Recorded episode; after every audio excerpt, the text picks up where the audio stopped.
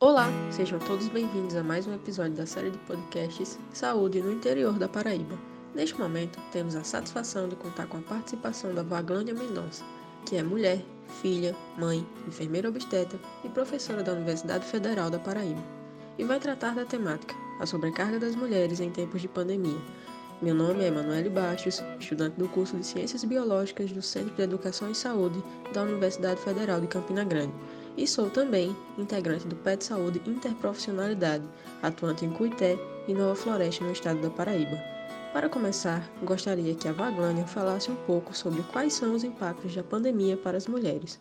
Então, a sobrecarga de trabalho na vida das mulheres, independente daquelas mulheres que trabalham e não recebem, né, as donas de casa, e daquelas mulheres que trabalham fora de casa, né, é, a pandemia tem trazido muitas questões é, sobre é, cansaço, né, exaustão, sem contar que é, o acesso à saúde também está prejudicado, porque, por exemplo, né, a, a, o planejamento reprodutivo, dentro da perspectiva, né, dentro do contexto do Covid, ele não foi contemplado nas normas técnicas. A única norma técnica, que foi a, a norma técnica 16, que falava do planejamento reprodutivo, ela foi retirada.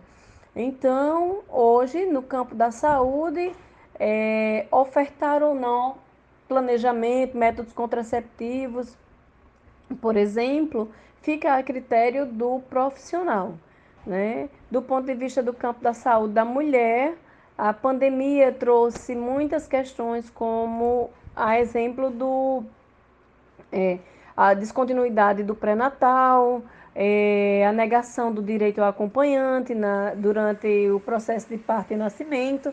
Então, esses são alguns impactos que interferem na saúde e saúde mental das mulheres. Antes mesmo da pandemia, a gente sabe que a desigualdade de gênero ela sempre existiu, que a mulher sempre ficou com a tarefa de cuidar do outro.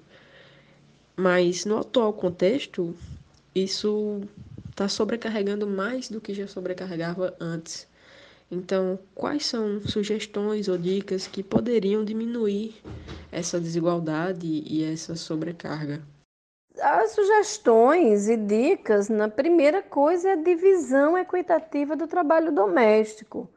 É preciso conversar com as parcerias, né, os companheiros e companheiras que o trabalho, o cuidado humano e o trabalho doméstico é das pessoas que moram na casa, né? Não é de um sexo, mas é das, de quem compõe aquela casa. Isso é bem importante. E aí nós precisamos, enquanto mulheres, nos organizarmos, deixar, deixarmos mesmo um horário para a gente, um horário para não fazer nada, um horário para cuidar da gente, né?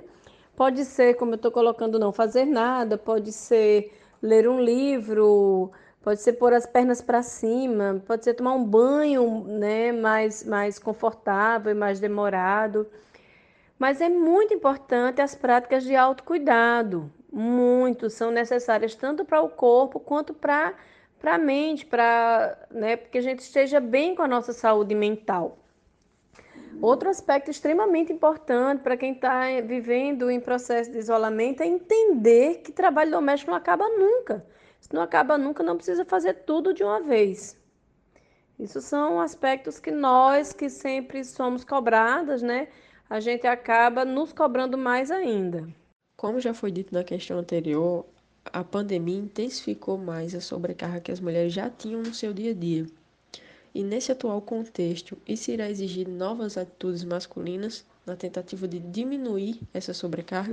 Eu compreendo que sim, que é, diante dessa discussão né, de um trabalho que é visto um trabalho não trabalho, porque não traz mais valia, não traz dinheiro para dentro de casa, que é o trabalho doméstico, ele precisa ser revisto pelo, principalmente pelos homens. Né? Os homens têm que entender que a divisão do trabalho doméstico e cuidar da casa, que lavar a louça, arrumar a casa, varrer, passar pano, lavar banheiro e tal, não retira a masculinidade. Ao contrário, aproxima eles dentro desse universo, inclusive pode melhorar substancialmente a qualidade sexual do casal. Né? Porque muitas vezes a mulher fez um milhão de coisas e de fato não tem é, é, não tem energia mais para para desenvolver né, a, a, a vivência sexual. Então, precisa sim novas atitudes masculinas que entenda que a casa é da responsabilidade e da competência de todas as pessoas e não dos, de um determinado sexo. Diante de tudo que já foi dito e nesse contexto da pandemia, fica aquela questão, né? Quem cuida de quem cuida? Quem cuida da mulher? Eu entendo que quem cuida de quem cuida, né? Essa pergunta ela é bem complexa porque nós mulheres somos educadas e, e, e, e forjadas, né, moldadas para cuidar dos homens, os homens são educados para cuidar do mundo público e ninguém cuida da gente. Então, nós, enquanto mulheres, precisamos estar juntas, umas cuidando das outras.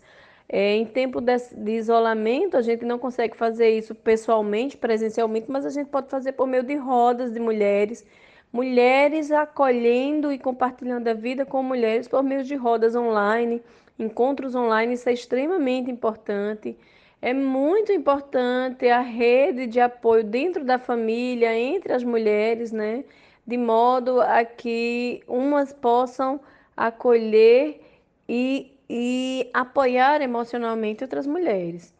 É esse é o caminho, porque dentro da construção desse machismo, né, patriarcal, né, arrimado no patriarcado e vice-versa, não vai é, é, chegar a, a, a, fazer esse cuidado, a não ser que os homens, como foi, a gente conversou anteriormente, desconstruam as suas atitudes machistas, né, e entendam que esse espaço de um cuidar do outro é do ser humano e não das mulheres em si somente.